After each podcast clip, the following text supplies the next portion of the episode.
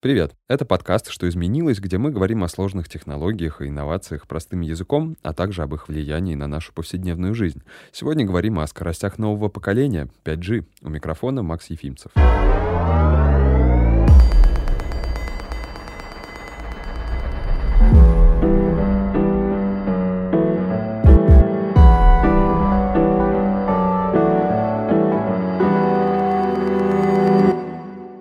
Мы привыкли пользоваться социальными сетями, вести деловые переписки и искать информацию при помощи смартфона. Все это стало доступно благодаря мобильному интернету. Наверное, многие помнят, как раньше бегали от одной точки Wi-Fi к другой, а кто-то даже застал времена, когда интернетом можно было пользоваться только с помощью громоздких персональных компьютеров. Теперь гаджет для доступа в сеть помещается в кармане, а мобильный интернет нередко дают фору Wi-Fi. Мобильные сети не стоят на месте. Еще несколько лет назад своей скоростью нас покорил 3G, а теперь и 4G хочется заменить на что-то более быстрое. Например, на сеть 5G, о которой в последние месяцы стали говорить как никогда много.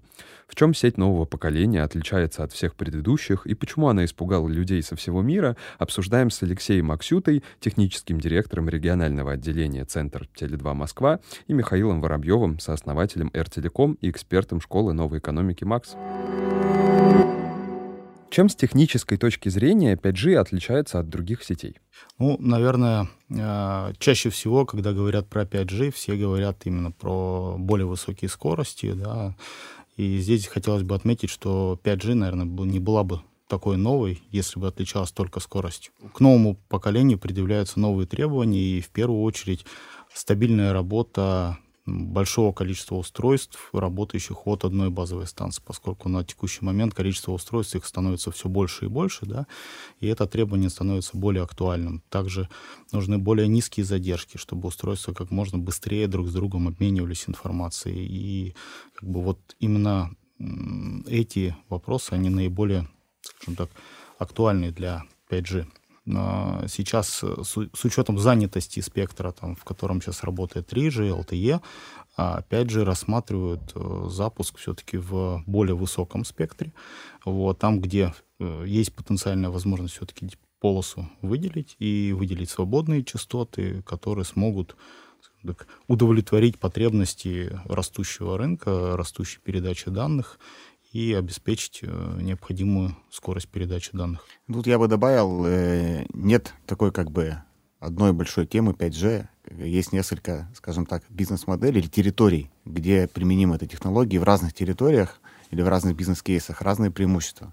Э, значит, есть кейс, когда внутри помещения или внутри офиса, когда мы говорим о технологиях, и тут я не думаю, что 5G даст какие-то ощутимые преимущества с, по сравнению с технологиями, там, с тем же Wi-Fi, э, который тоже развивается и более быстрыми темпами, об этом можем поговорить позднее. Есть так называемый outdoor, значит, это больш, большие территории распределенные, где, в общем-то, и господствует сегодня мобильная связь, и там 5G действительно может дать, ну, как бы ощутимое преимущество, но там есть другие ограничения экономические и по расстояниям, тоже об этом можем позднее поговорить. И есть локации, это про промышленные предприятия, где речь идет о большом количестве действительно датчиков. Это новые бизнес-модели, которые появляются, которых большинство пользователей еще не знают. То есть это как бы тема внутри корпораций. И это третья тема. И там тоже свои преимущества 5G есть, там тоже есть альтернативные технологии, по, по отношению к которым надо сравнивать. Поэтому 5G надо сравнивать в разных бизнес-моделях, э, в разных локациях с разными технологиями, и в разных местах будут разные возможности. 5G предполагает скорость соединения в сотни мегабит в секунду. Скорее всего, большинству людей такая скорость не нужна. Э, зачем тогда новое поколение мобильной связи вообще? Ну, наверное, здесь согласны с тем, что на сегодня э, простому пользователю такая скорость действительно не нужна, потому что преимущество там скачать фильм не за там пару минут, а за буквально несколько, несколько секунд. секунд, да, как бы ну такое сомнительное преимущество, которым вряд ли кто-то ну кто-то по достоинству оценит. Но э, именно к вопросу задержек более пристальное внимание, особенно с точки зрения индустрии. Потому что если посмотреть на промышленные предприятия, да, там на телемедицину, на такие вещи, то задержки, они там более критичны, да, если, допустим, взять тот же кейс, когда врач удаленно проводит операцию да, по пациенту, да, то здесь уже на счету идет каждая миллисекунда, и снижение задержек здесь уже там до единиц миллисекунды, она становится более ощутима, да, и там скажем так, 4G медленнее работает, и если вдруг там, робот не поспел за доктором, да, это поставит под угрозу чью-то жизнь. Точно так же, как и те же самые беспилотные автомобили. Не получив вовремя какие, какую-то информацию, какой-то сигнал, то как бы, увеличивается вероятность той же самой аварии. Поэтому здесь э, снижение задержек, оно довольно-таки ощутимо. Для текущих бизнес-моделей, которые есть у нас, то есть это самый трафикогенерящий сервис, это скачивание фильмов, правильно мы говорим. То для текущих бизнес-моделей действительно те скорости, которые есть, ну там до гигабита. До гигабита, в принципе, устраивают текущие технологии. Это продвинутая версия Wi-Fi в идеальной среде там условно там 4G, там может быть, но не гигабита меньше. Но если мы говорим о новых бизнес-моделях, э, ну, в частности, допустим, VR. VR как в потребительском плане, так и VR с точки зрения управления через виртуальную реальность, дистанционно каким-то оборудованием или обучение. Вот на примере VR уже необходимы на порядок выше скорости и меньшей задержки. Здесь, здесь хочу отметить, да, у нас э, тот салон на Тверской 5G Hub, да, который у нас работает. Там как раз э, демонстрируется тестовая зона. Там есть две игровые приставки, вот как раз э, с облачными играми, и там реально показывается разница, да, работать через 4G и работать через 5G. И там действительно пользователь может прийти, поиграть на 4G, на 5G, да, и ощутить вот эту вот разницу в задержке, во-первых, да, а во-вторых, все-таки здесь не столько сама задержка, а сколько стабильность этой задержки, стабильно низкая задержка. То есть э, как, как результат картинка, она не так сыпется, она практически не сыпется, да, и получается более качественная. Но а если говорить именно про простых э, абонентов, то если сейчас посмотреть на профиль нашего абонента, пос посмотреть на тренд, на потребление трафика в LTE сетях, то уже буквально через несколько лет опять же, будет в тренде не только, скажем так, индустрии и промышленности, но и у обычного пользователя, потому что одним из, э, скажем так, драйверов появления 5G стало появление смарт-устройств.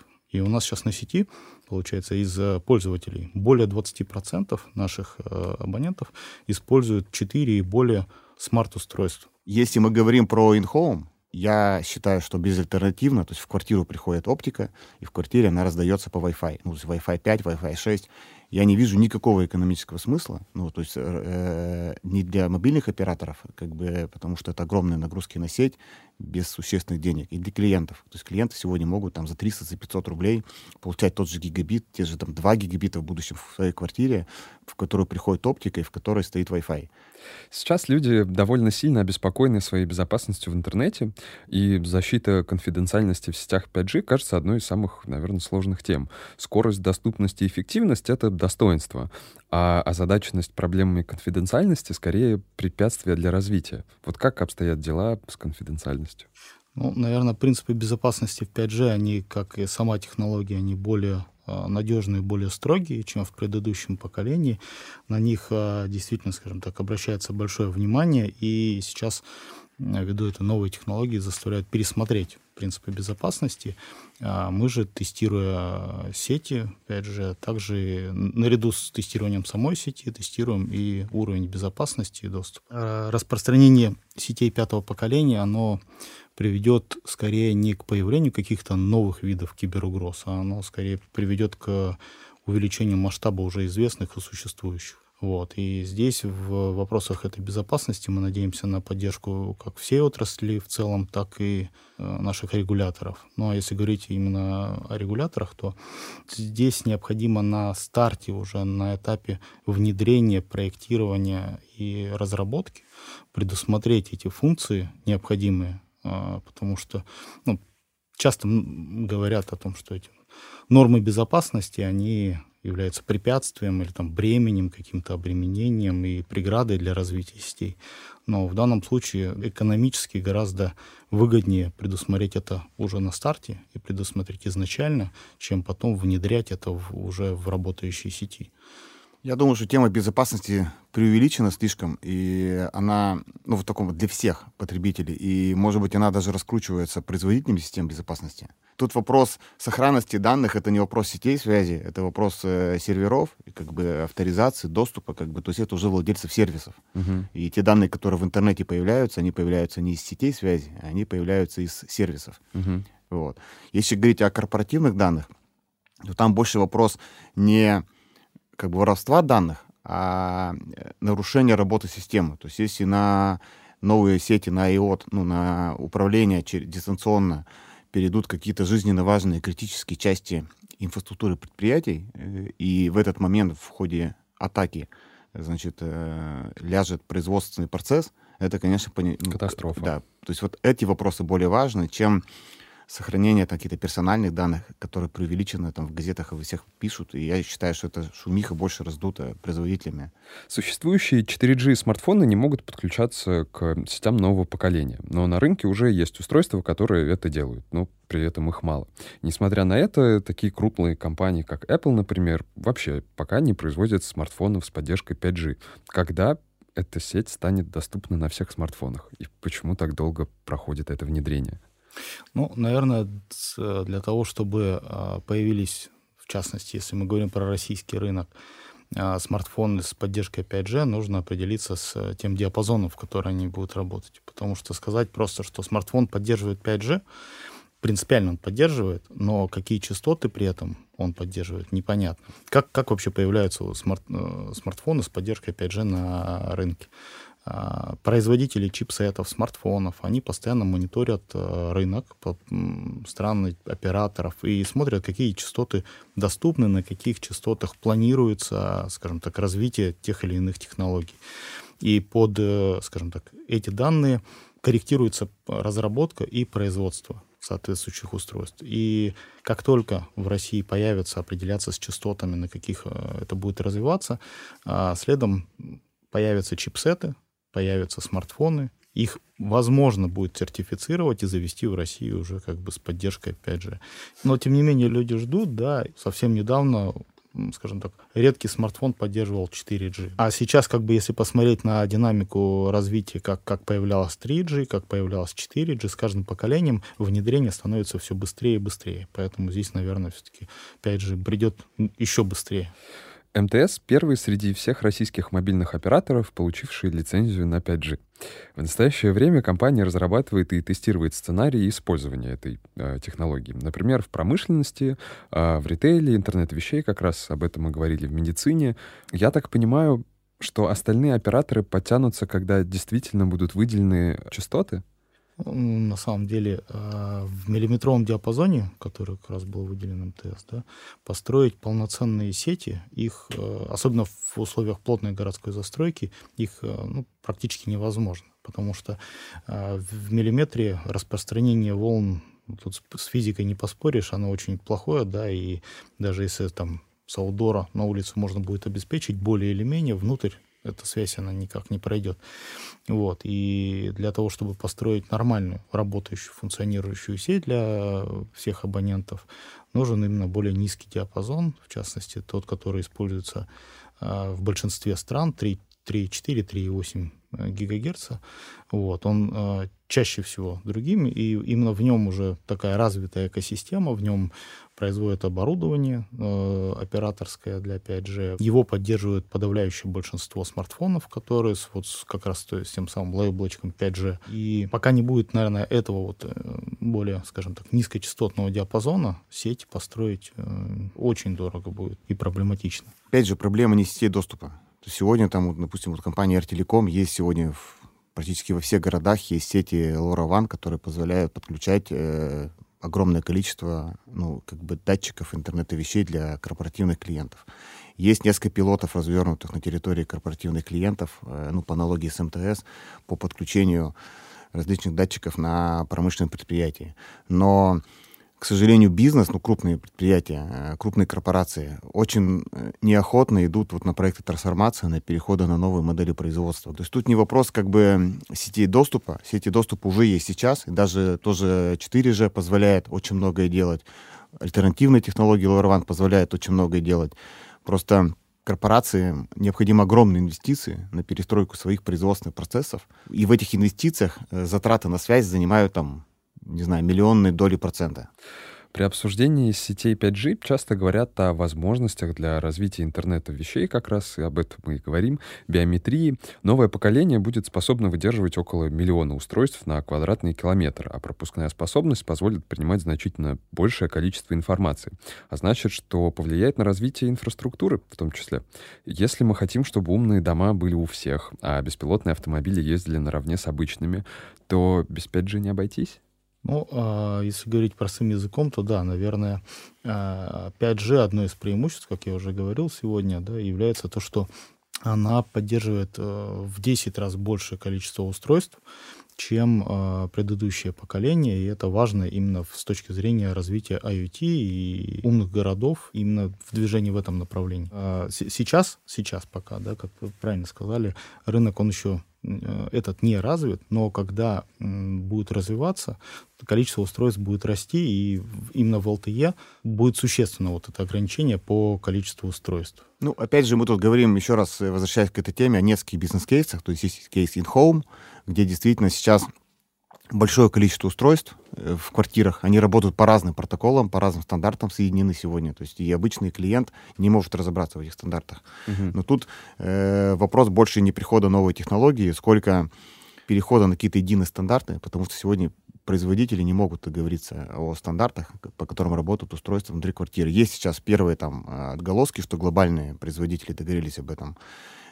И там другая проблема в том, что несколько протоколов разных совершенно, по которым работают устройства. И они вынужден клиент иметь несколько интерфейсов. Та компания, которая сейчас предложит значит, для домашних пользователей удобную платформу, в первую очередь, в которой будут все радиотехнологии состыкованы, вот это будет прорыв. В интерфейсе взаимодействия с этими устройствами в простой настройке, uh-huh. значит, в простом управлении, отключении, в подключении, в простом взаимодействии между ними. Вот. А если мы говорим о э, интернете вещей, то действительно как бы ну, 5G там э, наравне с теми технологиями, которые уже есть, действительно даст существенный прорыв. Но там, опять же, вопрос вот как бы э, бизнес-кейсов, окупаемости инвестиций в, в эти кейсы. Ну, здесь стоит, наверное, отметить, что там, э, по данным той же исследовательской компании Markets and Markets, э, скажем так, объем э, рынка под IoT в умных городах к 2023 году составит порядка 220 миллиардов долларов.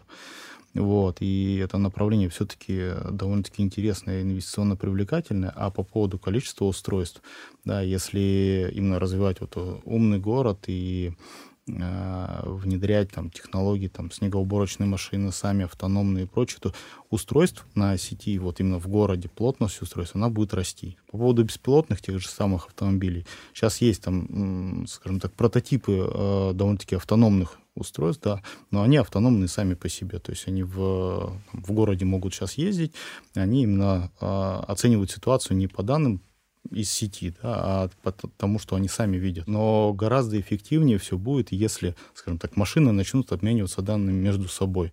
Марк Цукерберг недавно заявил, что Facebook планирует создавать оборудование для 5G от роутеров до оптоволоконного оборудования и при этом сделать их доступными для всех операторов сотовой связи.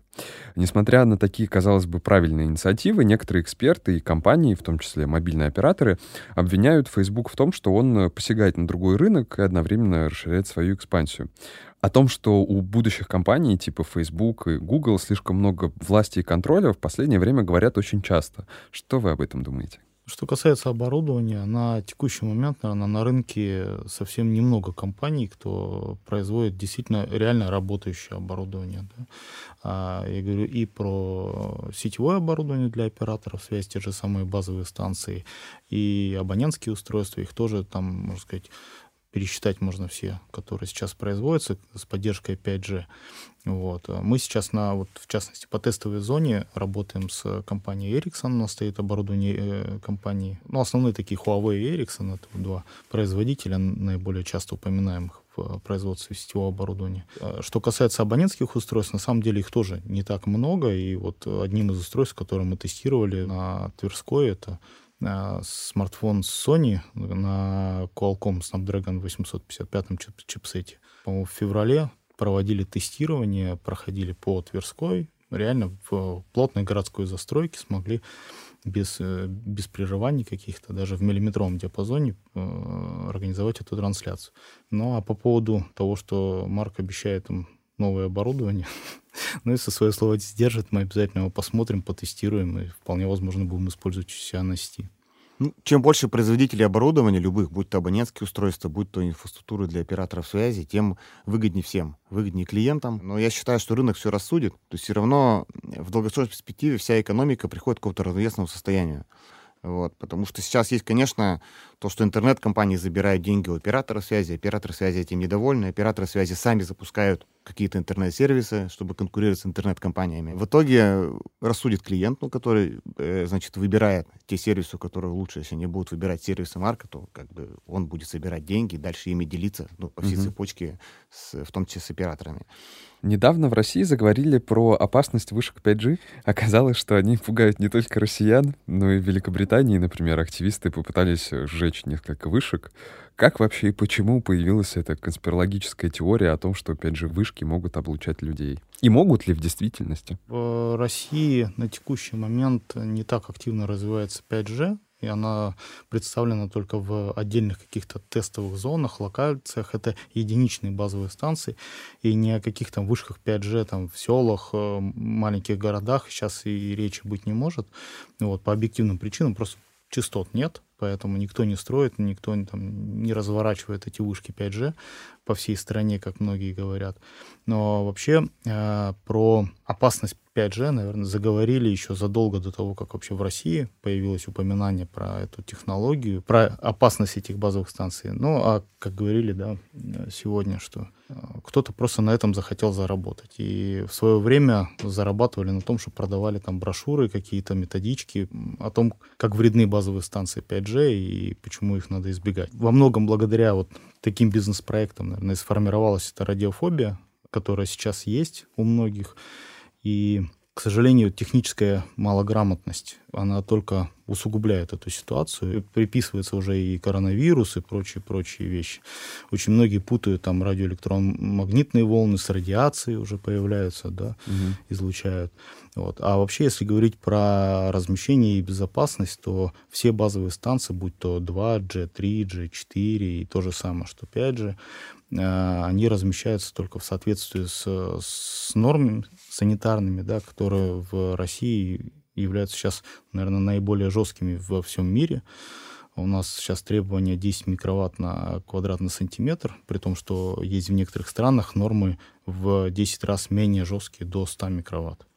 Вот. Та же самая микроволновка, там она может излучать 20-30 микроватт на квадратный сантиметр, то есть более вредная, чем базовая станция. Государством даже ограничивают, тот же Wi-Fi, он может выдавать больше скорости, просто он сейчас ограничивается мощность передатчиков э, и в, в телефонах, и на роутерах то есть зажимается сигнал, чтобы угу. выполнять стандарты, которые соответствуют ну, нормативам по здоровью. Тут все под контролем, то есть э, оборудование проходит сертификацию, все, идет согласование строительства. Поэтому я думаю, что тут в России особенно наши контролирующие органы любят все контролировать и держат под контролем. Поэтому тут я не думаю, что какие-то есть перегибы, то есть, по крайней мере, вредность не больше, чем там мы имеем от потока автомобилей, которые у нас идут угу. под окном, которые, кстати, вообще никак не регламентируются. Ну, то есть, ну, да. И опять же, как бы тут все зависит от расстояния. То есть, э, чем дальше расстояние у тебя от абонента абонентского устройства до источника сигнала, ну, базовая станция или роутер, тем мощнее излучение. Поэтому, опять же, когда мы говорим про тот же домашний, ну, там, роутер, допустим, он меньше по мощности значительно, там, чем базовая станция. На самом деле, прежде чем вот э, размещать базовую станцию, оператор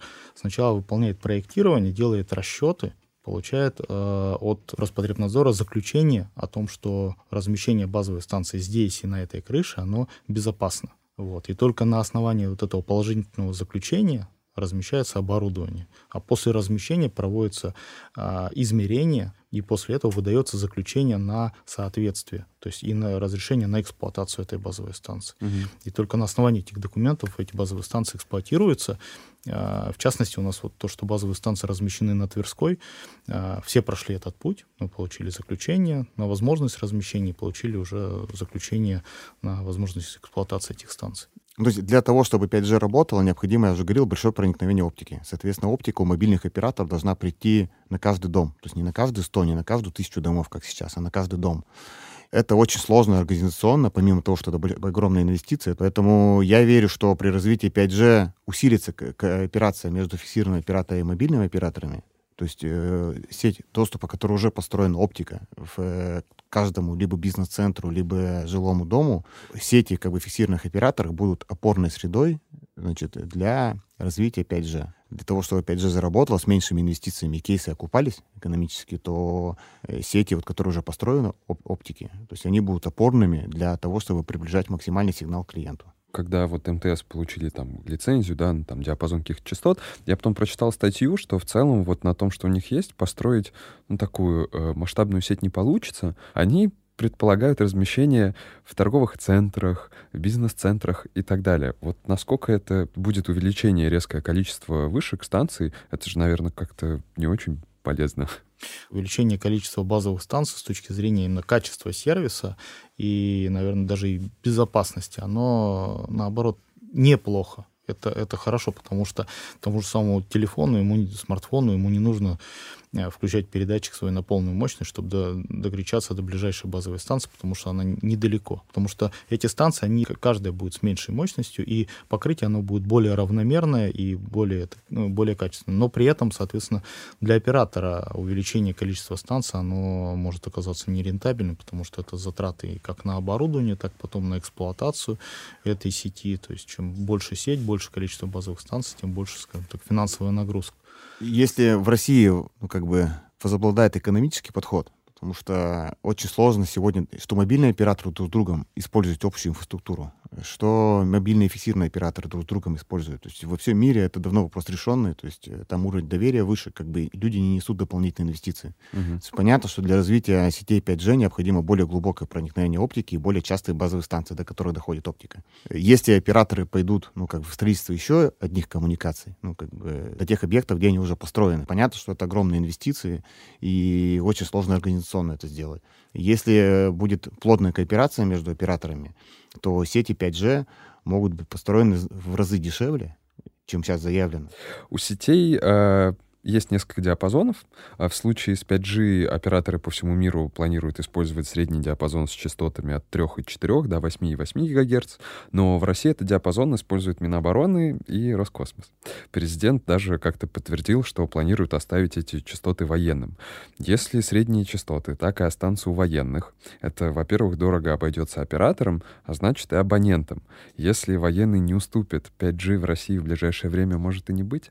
Ну, как уже упоминали ранее, для построения именно полноценной нормальной сети, а, чтобы именно было покрытие не локальное где-то, да, а, чаще всего, ну, по модели используются действительно несколько диапазонов, они используются одновременно, но именно базовым слоем используется вот низкочастотный диапазон, там те же самые 3,5 ГГц, вот, э, который наиболее сейчас развит в других странах и чаще всего именно на нем строят.